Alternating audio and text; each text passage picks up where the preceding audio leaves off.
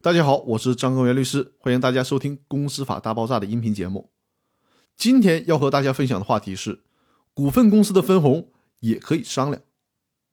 首先，我要说一下，公司在符合分红条件的时候，股东或者是股东大会可以做出分红的决议，但是公司的债权人可以事先和公司约定，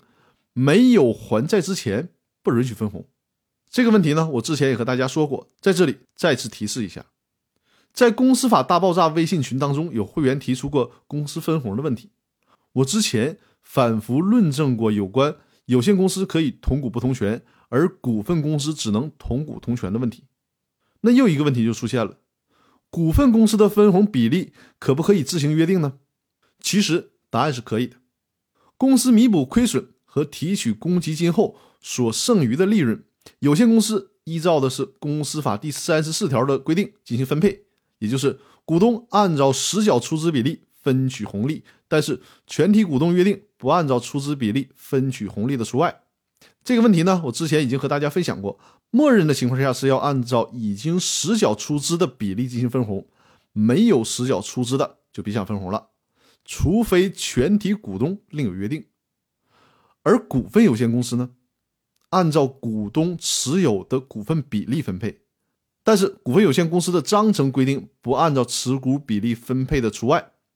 这一点是依据的公司法第一百六十六条的第四款，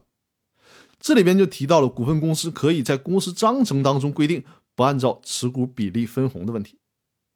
无论是有限责任公司还是股份有限公司，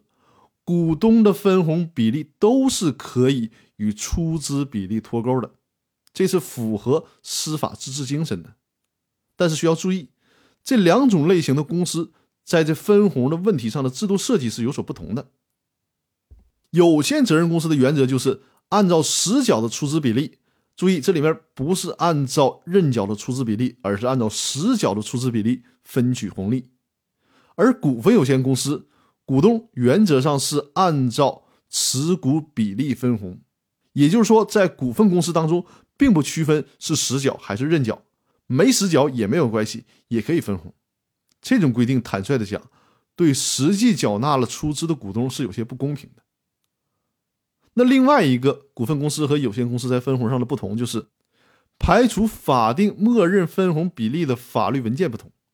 在有限责任公司当中，依据的是全体股东签字的股东协议；而在股份有限公司呢，是按照公司章程规定就可以了。刘俊海教授在这个问题上的解释是：股份有限公司人数众多的股东之间很难，甚至是不可能就分红比例与出资比例的脱钩问题达成一致决议的。所以说，就退而求其次，立法者只能要求股份有限公司的章程针对分红比例与出资比例之间的脱钩问题作出决议即可。但法律这样规定的可怕之处就在于，在股份有限公司中。大股东可以利用他的控股地位修改公司章程，从而剥夺小股东的分红权。因为股份有限公司是经出席股东大会会议的股东所持表决权的三分之二以上通过，就可以修改公司章程的。那我们设想一种极端的情况，比如说控股股东他利用控股地位修改公司章程，把这个公司章程改为什么呢？改为大股东多分红，小股东少分，或者是不分红。那这个时候岂不是不公平吗？因此，我个人认为这一法律规定呢是有完善的空间的。那这一期的语音分享主要是让大家明白有限责任公司和股份有限公司在分红这个问题上的制度设计有哪些不同之处，大家在实践当中要注意做出区分。那好，那今天的分享就到这里，谢谢大家。